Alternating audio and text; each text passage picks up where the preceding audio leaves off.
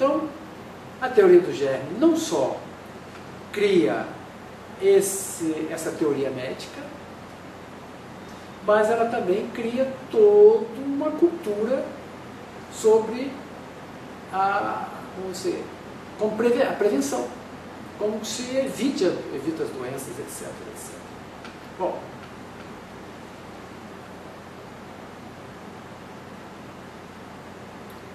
daí nasce o chamado pasteurismo, com as suas grandes, duas grandes invenções. A, o sanitarismo né, e a prevenção com vacinas. A questão da higiene, sanitarismo, da higiene e a questão das vacinas. Então, vivemos já há quase 200 anos sobre a dominância do pensamento da teoria do germe, que domina corações e mentes das sociedades urbanas medicalizadas e todo o discurso médico está centrado em torno disso e a própria prática médica é praticamente, quer dizer, a teoria do, a teoria do germe é quem dá todo o balizamento para a prática médica.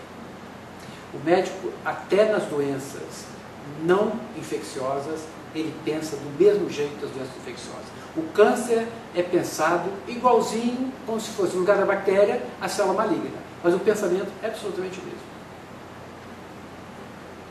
Vai se matar a bactéria, quer dizer, usando o antibiótico, se usa o quimioterapia. Esse é o modelo de um sistema de pensamento. Bom, nós faremos mais posters em cima, eh, detalhando melhor isso, que isso aí é a base da cultura médica, mas eu queria só contrapor já, sinalizar que essa teoria é completamente equivocada.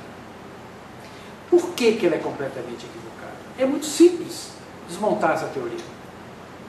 Porque a vida no planeta é bactéria. A, a vida que nós conhecemos, nossa vida, a vida, a célula chamada eucariótica, que é a célula que compõe o nosso organismo, é uma célula fruto de simbiose. A vida nesse planeta é simbiose. E é sobretudo a partir das bactérias. As bactérias que criaram todo o ambiente para viabilizar a vida. Quem produz o oxigênio, oceano de bactérias que criaram o ambiente, há milhões de anos, foram criando um ambiente para ser essa vida possível, essa, essa vida que nós conhecemos, a nossa vida, e o que nós chamamos de vida nesse planeta. Isso é tudo bactéria.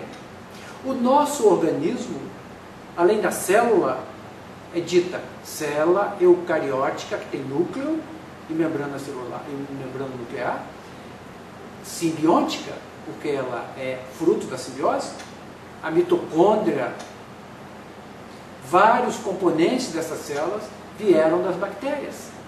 Outra coisa, os nossos genes, sobretudo os genes metabólicos, são 100% bacterianos, o total de genes do nosso bacteriano está na casa de 90%. Então nós somos um organismo fruto da, do arranjo das bactérias. Logo, como é que é a bactéria que entra e produz a doença? Da teoria do gene.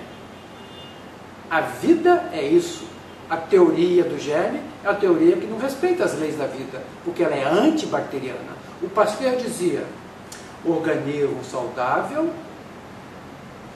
é, é composto por tecido saudável, e tecido saudável é tecido estéril.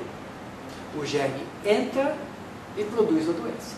Esse é o, a essência do pensamento da teoria do germe. Ora, nosso organismo é composto praticamente com bactéria, e seus outros sistemas, por exemplo, seu sistema é, de microbioma. O que é o sistema de microbioma? Microbioma, sobretudo microbioma intestinal, é o maior órgão desse organismo. Ele tem uma função vital para esse sistema funcionar.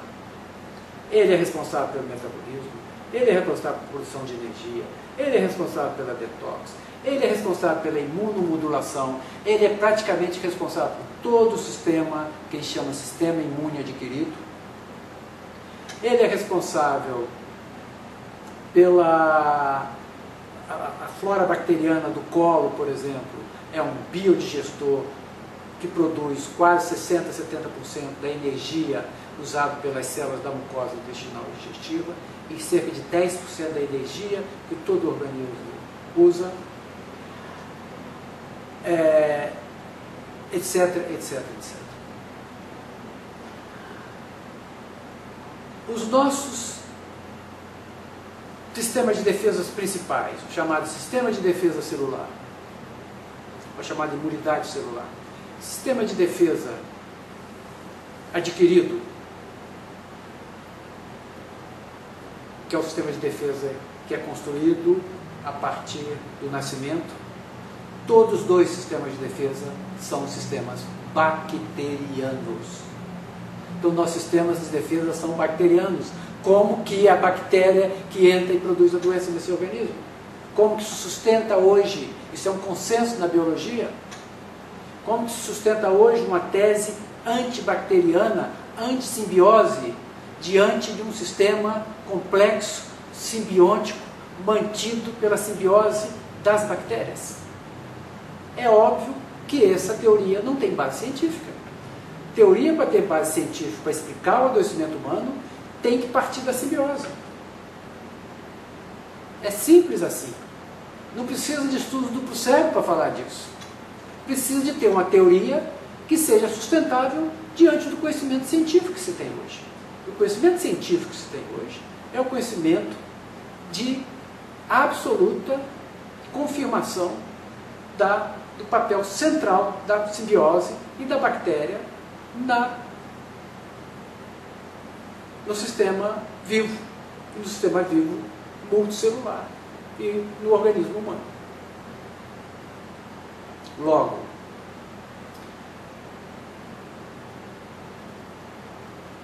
temos que buscar outro modelo de pensamento para explicar as doenças ditas infecciosas. Só para adiantar um pouco nisso e a gente finalizar esse tema, é que a gente tem que buscar a, a explicação das doenças em culturas e alterações em relações simbióticas no organismo. É preciso salientar, por exemplo, que as, as infecções hoje bacterianas, só das bacterianas, na grande maioria hoje, são, são, são, são infecções produzidas por bactérias que no início da bacteriologia eram consideradas bactérias não patogênicas. São as bactérias do chamadas enterobactérias, são bactérias do intestino. Eram bactérias não patogênicas no início da era bacteriana. E hoje são as principais bactérias patogênicas. Ora, como que pode o pensamento mecanicista da teoria do germe explicar esse fenômeno? Esse fenômeno só pode ser explicado em, nas dinâmicas de relações entre parceiros simbióticos e o adoecimento enquanto cultura de relações de simbiose e perdas dos seus sistemas de, de defesa e de invasão do germe. Né? Não é o germe em si que produz a doença, e sim a perda do sistema de defesa do organismo. A perda e, essa, o sistema de defesa do organismo é bacteriano. Então, é, recapitulando, o sistema de defesa adquirido flora intestinal e sistema de defesa das mucosas, e o sistema inato, que é o sistema de, de celular, é o sistema dado pela mitocôndria que é uma outra bactéria, uma bactéria primitiva na célula. Então, os dois sistemas de defesa nossos são sistemas bacterianos. Logo, a explicação do adoecimento humano tem que respeitar a natureza do sistema vivo, que é essa que eu estou apresentando. Daí que nós temos que levantar novas teses e construir novos conhecimentos no plano da medicina. Porque esse, isso que eu falei agora, da, da, da simbiose, do sistema de defesa, já é um consenso na, medicina, na, na pesquisa biológica. Ninguém tem dúvida disso mais. É preciso que os médicos incorporem esse conhecimento e o coloquem a nível da doutrina médica e da prática médica atuais. Esse é o papel do médico. Pegar os avanços do conhecimento e colocá-lo a nível do, da prática médica.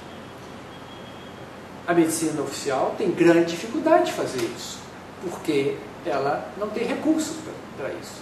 Porque ela, ao seguir a teoria do germe, como é que ela pode incorporar a tese da simbiose?